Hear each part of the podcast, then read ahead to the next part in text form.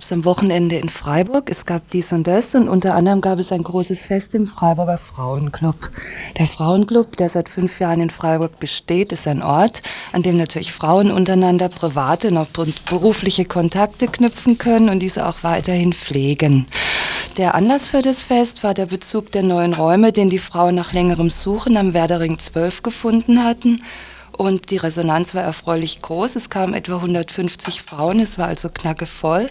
Es gab super Musik zum Abtanzen, einige nicht zu lange reden und ein Highlight war auf jeden Fall das kalte Buffet, das die Mitfrauen diesmal selbst zusammengestellt hatten. Was gibt es weiter über den Club zu sagen? Dreimal wöchentlich abends ist er von Montag, Mittwoch und Freitag ab 19 Uhr geöffnet. Es gibt ein warmes Abendessen und diverse Sonderveranstaltungen, zum Beispiel Vernissagen, Lesungen und ein Brunch. Das könnt ihr aus der Tagespresse erfahren.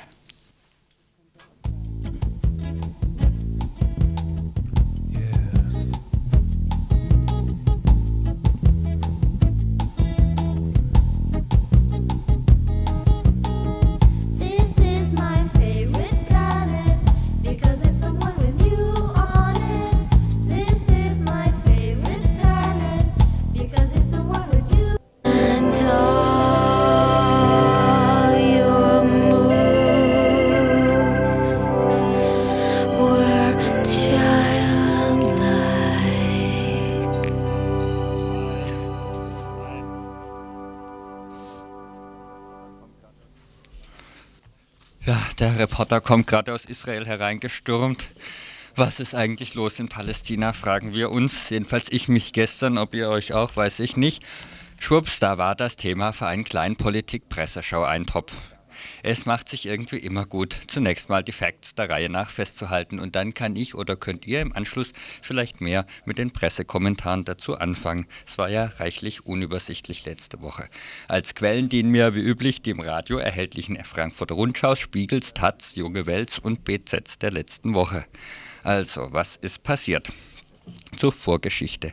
Ende Mai gewinnt eine Koalition aus konservativen und religiös-orthodoxen Parteien die Wahlen in Israel. Sie versprachen ihren Wählern, dass sie den Palästinensern keine weiteren Zugeständnisse machen will. Sie zögert seit der Amtsübernahme von Ministerpräsident Netanyahu auch die Erfüllung der vertraglichen Pflichten hinaus, die die friedensfreundlichen Vorgängerregierungen schon übernommen hatten. Schon im Juni wurde dem Ministerpräsident Netanyahu von Seiten der USA und seiner arabischen Nachbarländer klargemacht, dass sie die Fortsetzung und die Erfüllung der Friedensverhandlungen und deren Verpflichtungen erwarten. Er selbst ließ seine politische Umwelt im Unklaren darüber, wie er sich denn nun entscheiden würde für seinen Wählerstamm oder für den Druck der Umwelt. Letzte Woche dann war es soweit, dass die Würfel ins Rollen kamen am Dienstag letztes, letzter Woche. In der Nacht von Montag auf Dienstag brechen israelische Arbeiter den Durchgang eines Tunnels auf, der vom Platz der jüdischen Klagemauer aus vom Tempelberg weg in die arabische Altstadt führt. Der Tunnel ist seit langem für die Öffentlichkeit betretbar und liegt nicht auf dem Areal des Tempelbergs, auf dem die islamische El-Aqsa-Moschee steht. Seit zehn Jahren könnte der Tunnel passierbar gemacht werden. Die bisherigen Regierungen haben das aus Rücksicht auf die arabische Bevölkerung nicht gemacht. Erst Netanyahu gibt nun die Anweisung für den Durchbruch. Jugendliche Palästinenser werfen daraufhin mit Flaschen und Steinen, wie üblich, vom Tempelberg herab. Die israelische Polizei räumt wie üblich das Gebiet. Arafat bezeichnet die Tunnelöffnung als Verbrechen gegen die religiösen Gefühle der heiligen Stätten der Araber und sieht in ihm einen Bruch der Verträge mit Israel die Unruhen weiten sich in Ostjerusalem aus. Das ist jetzt unüblich. In Hebron im Westjordanland wird auf einer Demonstrantin eine bekannte äh, wird auf einer Demonstration eine bekannte palästinensische Politikerin von israelischen Soldaten niedergeschlagen. Derweil genehmigt Netanyahus Regierung den weiteren Ausbau von israelischen Siedlungen in den palästinensischen Gebieten auf Druck der ultraorthodoxen Koalitionspartner. Am Mittwoch dann streiken die palästinensischen Ladenbesitzer in Jerusalem. Zahlreiche Protestkundgebungen finden im Westjordanland und im Gazastreifen statt.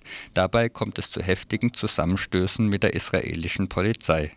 Am Abend. Tausend Studenten der palästinensischen Birzeit-Universität greifen eine israelische Armeeabsperrung an. Palästinensische Polizei und israelische Armee wollen sie stoppen, dann fallen Schüsse von unbekannter Seite. Der Konflikt eskaliert zum allgemeinen Schusswaffengebrauch. Der Nacht zum Donnerstag ruft Arafat die palästinensischen Polizisten dazu auf, sein Volk oder ihr Volk zu verteidigen. Das wird dann allgemein allgemein als ein Feuerfrei-Befehl interpretiert. Am Donnerstag. Die palästinensische Regierung ruft zum Generalstreik der in Israel lebenden Palästinenser auf. Es ist ein Volkstrauertag wegen der militanten Ereignisse vom Vortag. Zahlreiche Feuergefechte zwischen israelischer Armee und palästinensischer Polizei finden statt. Palästinenser in Zivil beteiligen sich an den Schießereien. Die Jugendlichen werfen mal wieder Steine und Molotow-Cocktails. Ein Beispiel für die Schießereien. Zum Beispiel in einer jüdischen Enklave auf palästinensischem Gebiet in der Nähe des Josefsgrabs gelegen, wollen palästinensische Polizisten die jüdische Religionsschule anzünden. Im nahegelegenen israelischen Stützpunkt werden Soldaten eingeschlossen und schießen zurück, Panzerrücken an, Feuergefechte. Ein anderes Beispiel. Im Gazastreifen wollen Palästinenser jüdische Siedlungen stürmen. Die Polizisten hindern sie zunächst daran, verbünden sich dann aber mit den Demonstranten und schießen auf die israelischen Straßensperren. Ergebnis, eine Siedlung wird evakuiert. Der Ministerpräsident Netanyahu kehrt vorzeitig aus Deutschland zurück. Er telefoniert mit Arafat. Sein Verteidigungsminister verhängt einen Ausnahmezustand über die palästinensischen Gebiete, das heißt keiner darf aus dem Haus. Erwägungen machen die Runde, in Gebiete, die verlassen wurden, wieder einzurücken. Arafat ruft seine Polizisten nun am Abend dazu auf, das Feuer wieder einzustellen. Schießen sollen sie nur noch, wenn sie selbst beschossen werden. Am Freitag zeigt die israelische Polizei wegen des muslimischen Feiertags wie üblich große Präsenz, aber die Heerstadt, die Altstadt gleicht einem Heerlager. Tunnel bleiben auf Druck der US-Regierung für Freitag und Samstag geschlossen. Der Tunnel, um den es überhaupt ging.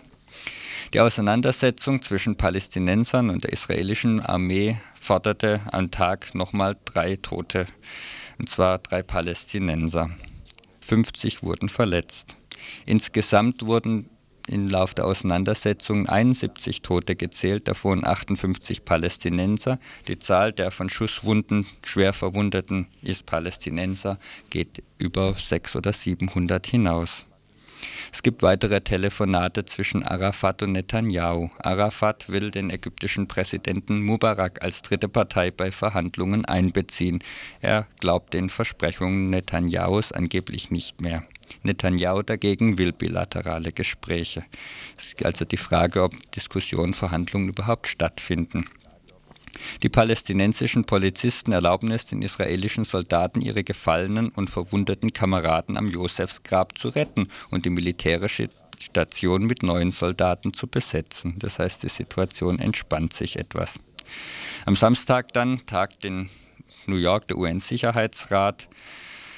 Er ruft beide Konflikten in scharfer Form auf, alles zu unterlassen, was den Friedensprozess gefährdet, das heißt konkret den Tunnel wieder zuzumachen.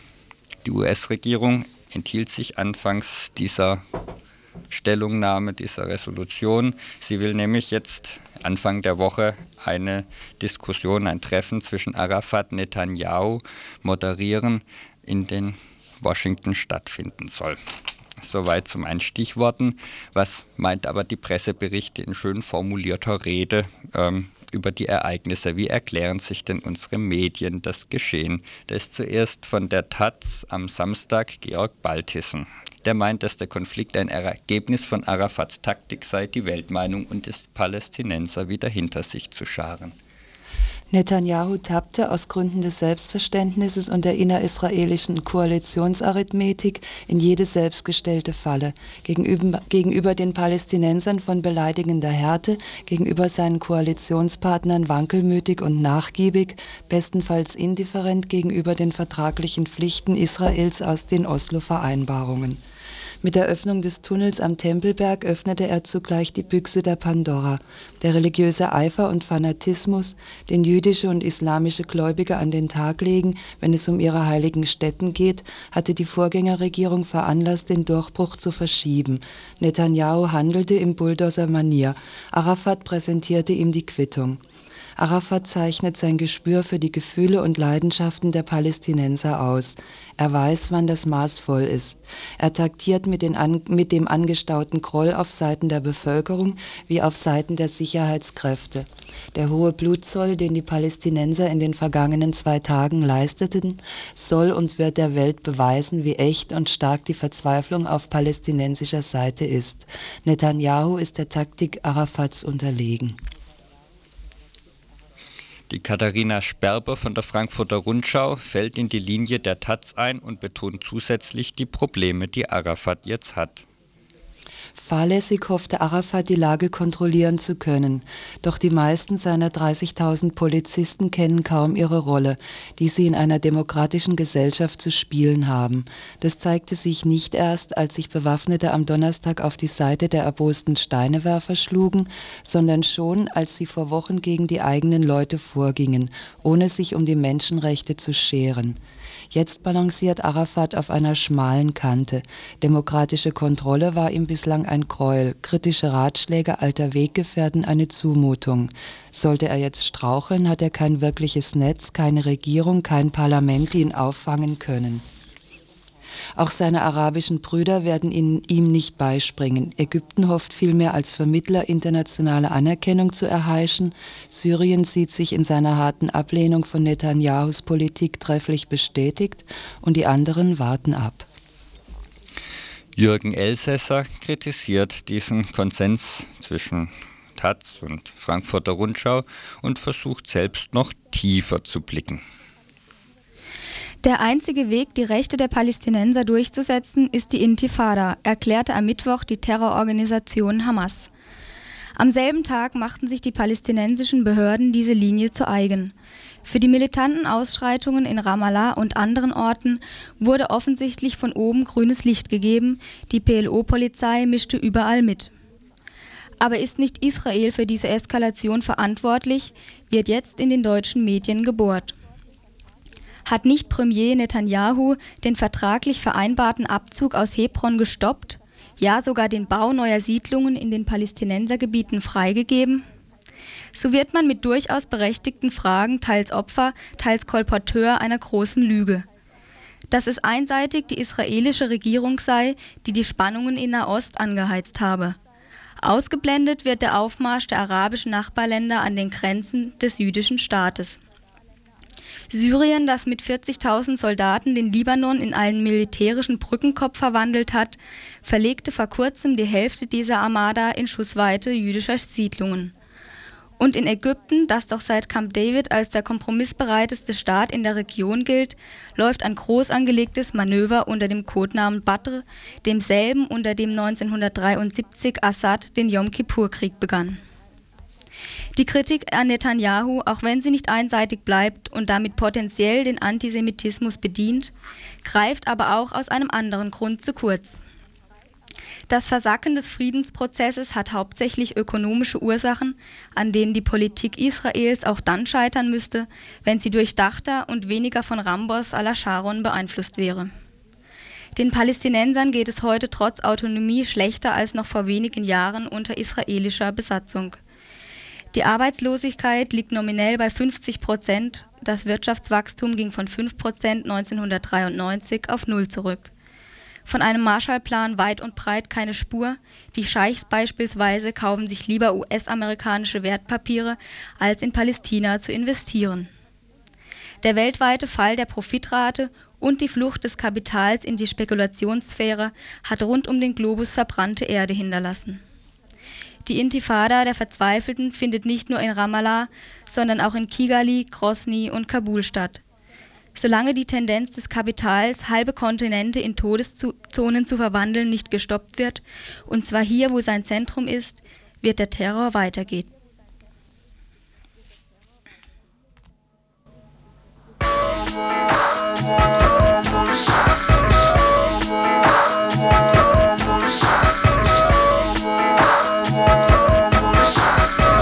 Funk it up.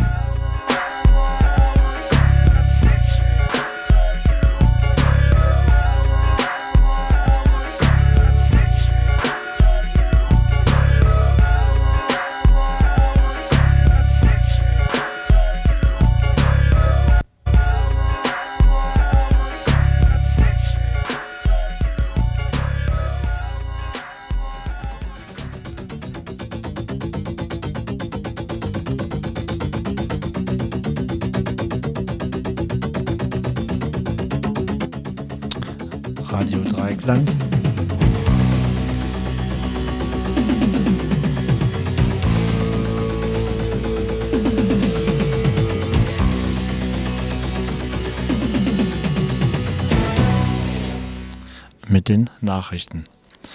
Parlamentarische Versammlung des Europarates unterstützt Bioethik-Konvention. Äh,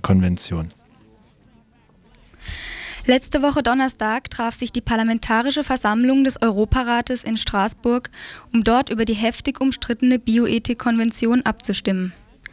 Die Bioethik-Konvention ist ein Vertrag, der die Menschenrechte in der Medizin garantieren soll. Trotz vieler Forderungen der Parlamentarier nach Änderungen und Verschärfungen stimmten die meisten von ihnen für den Konventionsentwurf. Lediglich die Mehrheit der deutschen Abgeordneten stimmte dagegen. Die Änderungswünsche der europäischen Parlamentarier bestanden unter anderem im Datenschutz bei Gentests und in einem Verweigerungsrecht aus Gewissensgründen für die Mitarbeiter des Gesundheitswesens. Für die Forderung nach einem totalen Verbot der Forschung mit Kindern, altersverwirrten Menschen und geistig Behinderten fand sich keine Mehrheit. Auch das völlige Verbot der Forschung mit Embryonen stieß auf heftige Ablehnung. Genau diese Art der Forschung ist jedoch in Deutschland nicht erlaubt. Allerdings muss die Bundesrepublik nicht um eine Auflösung ihrer Bestimmungen fürchten, die Konvention lässt den speziellen Schutz, wie zum Beispiel bei uns, weiterhin zu. Im Oktober wird die endgültige Entscheidung fallen. Sie wird vom Ministerkomitee des Europarates gefällt werden. Dann wird man auch sehen, welche der Änderungswünsche von Seiten der Abgeordneten übernommen wurden.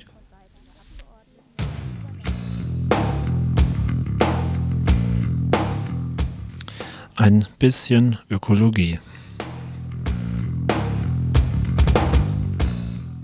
Ganz klein bisschen ökologische Steuerreform wollte die Bundesregierung mit der geplanten Reform der Kfz-Steuer einführen. Ab 1. Januar sollte für schadstoffarme Autos weniger und für Dreckschleudern sehr viel mehr Steuer bezahlt werden. Der Verband der deutschen Automobilhersteller VDA sprach sich noch im Frühjahr 1995 für die Einführung dieser Art Abgassteuer aus. Das geschah wohl einerseits, um etwas für das ökologische Image zu tun, andererseits spekulierten die deutschen Automobilhersteller darauf, viele neue schadstoffärmere Autos zu verkaufen.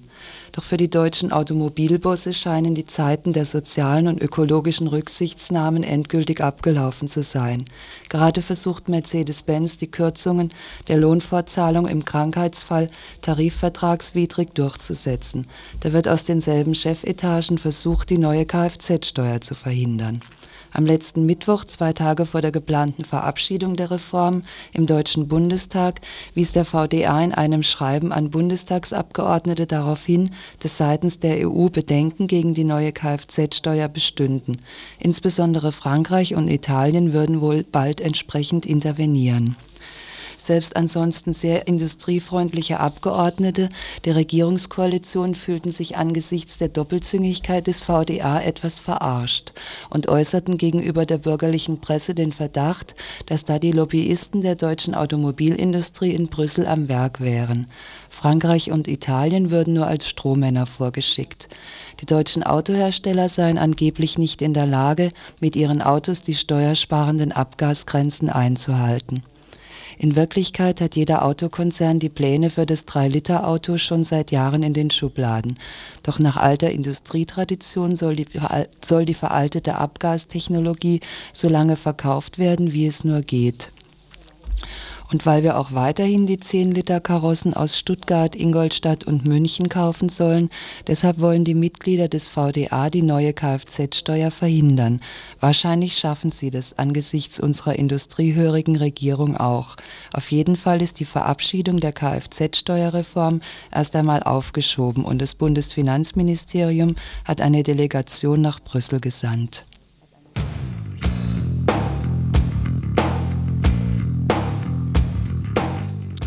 Ein wahres Armutszeugnis. Wer weniger als die Hälfte des Durchschnittseinkommens zum Leben hat, ist arm, so lautet die amtliche Definition. Dass dies kein Maßstab ist, zeigt schon die Tatsache, dass weltweit 1,2 Milliarden Menschen von noch weniger leben müssen, von einem Dollar pro Tag. Auch in Deutschland ist Armut allgegenwärtig und alltäglich. Etwas unverständlich deshalb die Debatte im Bundestag, ob und wie viele Menschen in der Bundesrepublik überhaupt als Arme bezeichnet werden können. Die SPD warf der Bundesregierung vor, sie leugne die Armut in Deutschland. Der SPD-Abgeordnete Wolfgang Spanier sagte, die Zahl der Sozialempfänger sei von den amtlich bekannt gegebenen 2,7 Millionen in den letzten drei Jahren um 6 bis 7 Prozent gestiegen. Die Opposition wies auf die alarmierende Lage von armen Frauen und den 800.000 Obdachlosen in der Bundesrepublik hin und warf der Regierung vor, mit ihrer Steuer- und Wirtschaftspolitik die Einkommensunterschiede in der Bevölkerung zu forcieren. Bundesgesundheitsminister Seehofer betonte, Armut sei keinesfalls ein Massenphänomen. Sozialhilfeempfänger sollten nicht als Arme bezeichnet werden. Diese Spitzfindigkeit ließ die Regierung zu dem Schluss kommen, dass ihre Sozialpolitik sehr sinnvoll sei. Der weitere Verlauf der Bundestagsdebatte verlief dann an dann am eigentlichen Thema vorbei. CDU-Generalsekretär Peter Hinze lobte den Bundeskanzler, Deutschland sei als Sozialstaat auf der Welt einmalig. FDP-Generalsekretär Guido Westerwelle sagte, der Sozialstaat dürfe nicht zum Wohlfahrtsstaat mutieren, der Staatsbürger nicht zum Staatskunden werden. Die SPD warf der Regierung Selbstgerechtigkeit vor und mahnte einen nationalen Armutsbericht an. Dieser Vorschlag fand keine Mehrheit, ebenso wenig wie die Forderung der PDS nach einer Enquete-Kommission, die sich mit dem Thema Armut befassen sollte.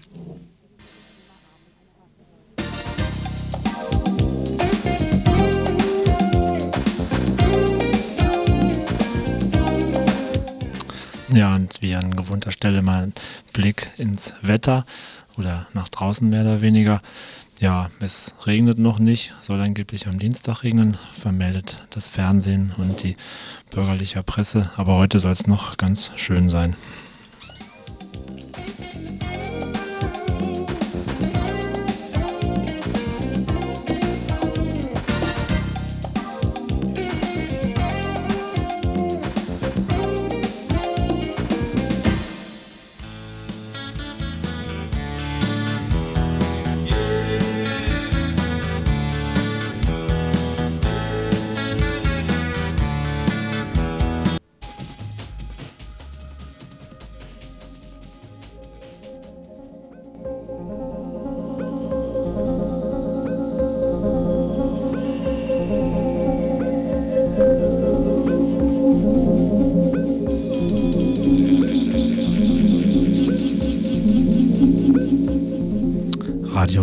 Dreikland.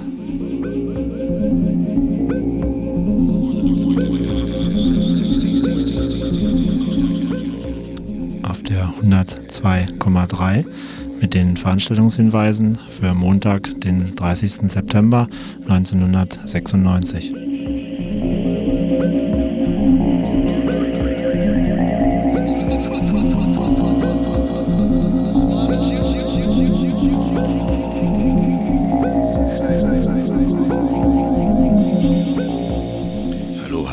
Morgen, ihr lieben Kleinen. Aufgepasst, um 14.30 Uhr im St. Barbara in Littenweiler ist Herbstaktion des Spielmobils bis 18 Uhr. Von 14.30 Uhr bis 18 Uhr.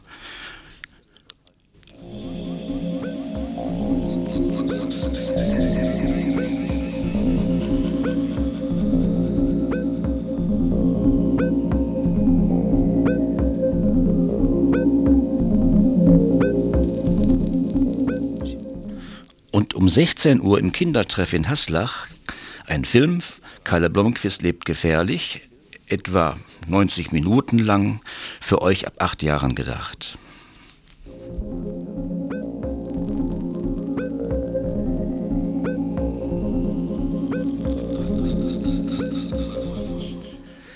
Dann noch etwas. Heute Abend im Audi Max der Universität ein Dia-Vortrag von Hans Gsellmann über Island um 20.15 Uhr im Audi Max der Uni.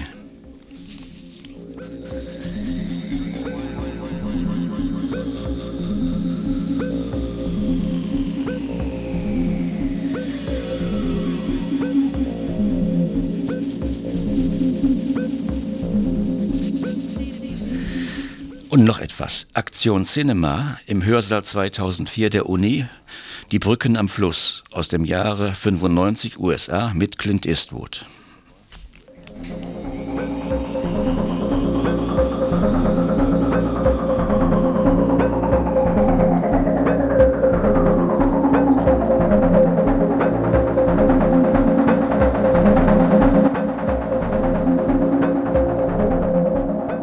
Heute Abend, Montag, 30. September, findet von 18.30 Uhr an ein offener Abend des Freiburger Frauenclubs in den neuen Räumen am Werdering 12 statt. Heute Abend, 18.30 Uhr.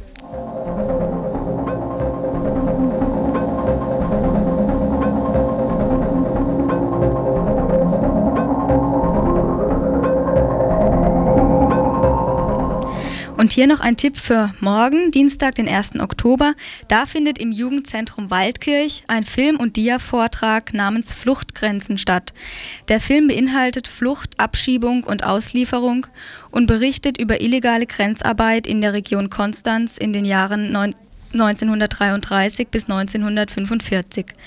Nach dem Film werden Dias über deutsche Abschiebegefängnisse 1996 gezeigt im Jugendzentrum Waldkirch, Fabrikstraße Kollnau um 20 Uhr.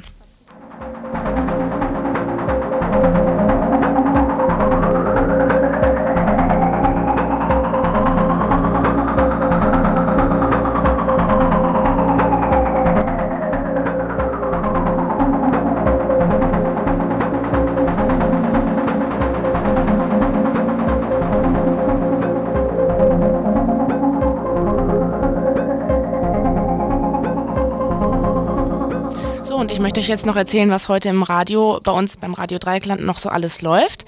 Also ähm, um 10 Uhr erstmal die Wiederholung des Infos vom Samstag mit dem Themenschwerpunkt Tibet. Um 12 Uhr dann High Noon, das Mittagsmagazin, darin eine Besprechung des Buches 20 Jahre Radikal, Geschichten und Perspektiven autonomer Medien. Äh, und dann um 18 Uhr das Info mit folgenden Themen.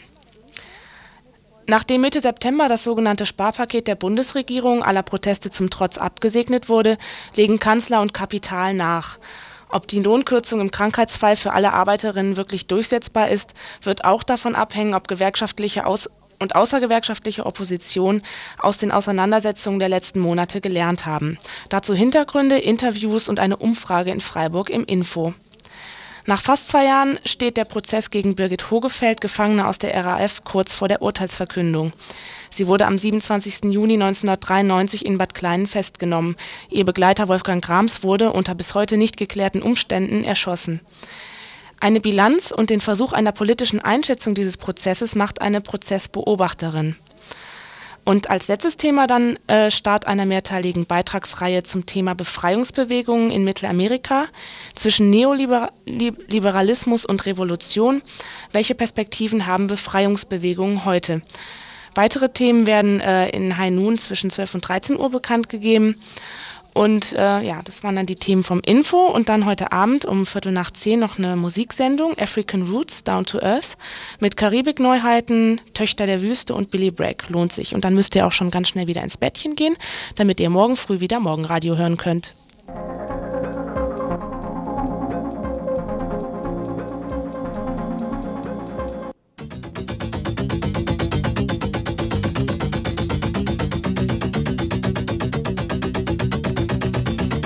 Radio Dreieckland.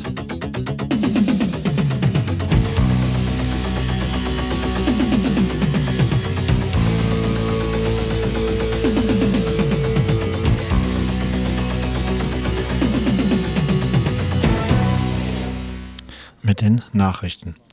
Parlamentarische Versammlung des Europarates unterstützt Bioethik-Konvention. Bioethik Letzte Woche Donnerstag traf sich die Parlamentarische Versammlung des Europarates in Straßburg, um dort über die heftig umstrittene Bioethik-Konvention abzustimmen. Die Bioethik-Konvention ist ein Vertrag, der die Menschenrechte in der Medizin garantieren soll. Trotz vieler Forderungen der Parlamentarier nach Änderungen und Verschärfungen stimmten die meisten von ihnen für den Konventionsentwurf. Lediglich die Mehrheit der deutschen Abgeordneten stimmte dagegen.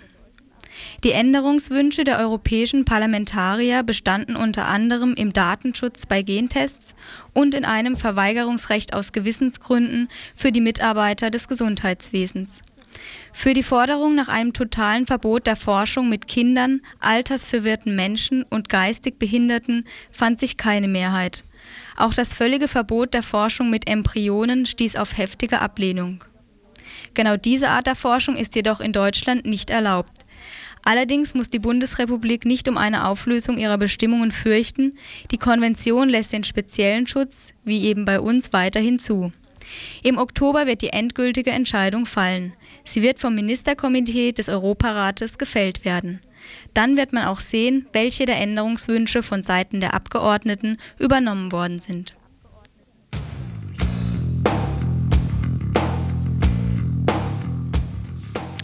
Ein bisschen Ökologie.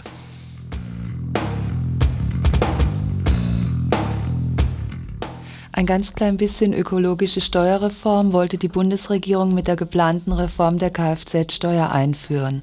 Ab 1. Januar sollte für schadstoffarme Autos weniger und für Dreckschleudern sehr viel mehr Steuer bezahlt werden. Der Verband der deutschen Automobilhersteller VDA sprach sich noch im Frühjahr 1995 für die Einführung dieser Art Abgassteuer aus. Das geschah wohl einerseits, um etwas für das ökologische Image zu tun, andererseits spekulierten die deutschen Automobilhersteller darauf, viele neue schadstoffärmere Autos zu verkaufen. Doch für die deutschen Automobilbusse scheinen die Zeiten der sozialen und ökologischen Rücksichtsnahmen endgültig abgelaufen zu sein. Gerade versucht Mercedes-Benz, die Kürzungen der Lohnfortzahlung im Krankheitsfall tarifvertragswidrig durchzusetzen. Da wird aus denselben Chefetagen versucht, die neue Kfz-Steuer zu verhindern. Am letzten Mittwoch, zwei Tage vor der geplanten Verabschiedung der Reform im Deutschen Bundestag, wies der VDA in einem Schreiben an Bundestagsabgeordnete darauf hin, dass seitens der EU Bedenken gegen die neue Kfz-Steuer bestünden. Insbesondere Frankreich und Italien würden wohl bald entsprechend intervenieren. Selbst ansonsten sehr industriefreundliche Abgeordnete der Regierungskoalition fühlten sich angesichts der Doppelzüngigkeit des VDA etwas verarscht und äußerten gegenüber der bürgerlichen Presse den Verdacht, dass da die Lobbyisten der deutschen Automobilindustrie in Brüssel am Werk wären. Frankreich und Italien würden nur als Strohmänner vorgeschickt. Die deutschen Autohersteller seien angeblich nicht in der Lage, mit ihren Autos die steuersparenden Abgasgrenzen einzuhalten. In Wirklichkeit hat jeder Autokonzern die Pläne für das 3-Liter-Auto schon seit Jahren in den Schubladen. Doch nach alter Industrietradition soll die veraltete Abgastechnologie so lange verkauft werden, wie es nur geht und weil wir auch weiterhin die 10-Liter-Karossen aus Stuttgart, Ingolstadt und München kaufen sollen. Deshalb wollen die Mitglieder des VDA die neue Kfz-Steuer verhindern. Wahrscheinlich schaffen sie das angesichts unserer industriehörigen Regierung auch. Auf jeden Fall ist die Verabschiedung der Kfz-Steuerreform erst einmal aufgeschoben und das Bundesfinanzministerium hat eine Delegation nach Brüssel gesandt.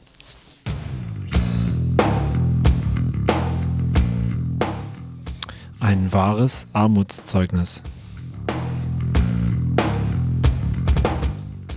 Wer weniger als die Hälfte des Durchschnitts, Durchschnittseinkommens zum Leben hat, ist arm, so lautet die amtliche Definition.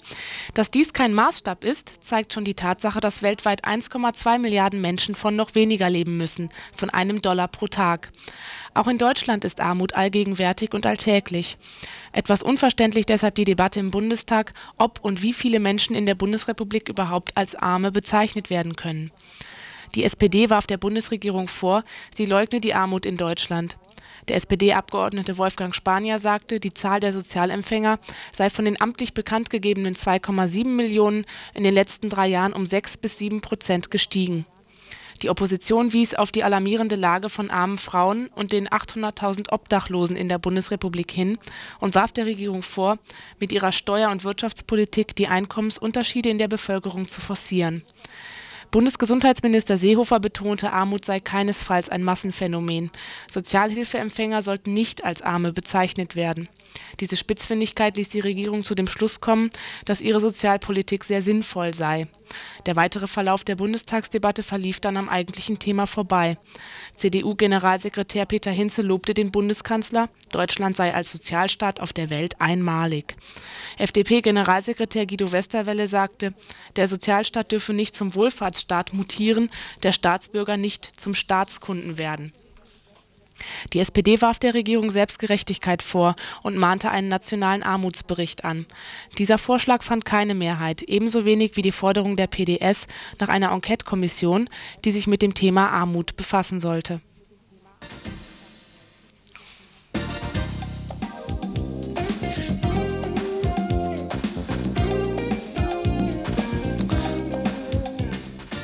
Ja, zum Wetter möchte ich jetzt nicht so viel sagen. Da ist wohl besser, ihr guckt selber nach draußen, wie das Wetter draußen ist. Aber verabschieden werden wir uns jetzt von euch. Die ersten beiden Stunden des Morgenradios sind vorbei. Es verabschieden sich die Beate. Ja, mit ganz viel ver verhunzten Wörtern und verlesen habe ich mich auch, aber ist egal. Aus der Sprecherkabine verabschieden sich die drei Damen vom Grill, nicht vom Grill, von, von der Nachrichtensprecherriege. Wir haben nämlich noch zwei neue dazu bekommen, Nadine und Navin. Namen sind ähnlich und wir freuen uns total, dass sie da sind. Haben heute, heute auch schon richtig gut mitgemacht. Hat Spaß gemacht. Ich war zum ersten Mal dabei und werde wohl auch weiterhin dabei bleiben. Tschüss. Ja, und für euch einen schönen Tag. Also mein erster Tag beim Radio war ganz super und ich denke, er wird so weitergehen. Ciao. Ja, wenn das nicht eine Aufforderung ist, hier mitzumachen oder zumindest das Radio auch zu unterstützen, ihr könnt immer noch Mitglied im Freundeskreis werden. Informationen dazu wie immer hier in Radio Dreikland unter der Telefonnummer 31028 mit Freiburger Vorwahl, wenn ihr außerhalb wohnt. Gut, also das Montagsteam verabschiedet sich jetzt. Wir starten gleich die Wiederholung der ersten beiden Stunden bis um 10 Uhr und bevor wir das machen, spiele ich noch ein bisschen Musik. Tschüss, bis nächsten Montag.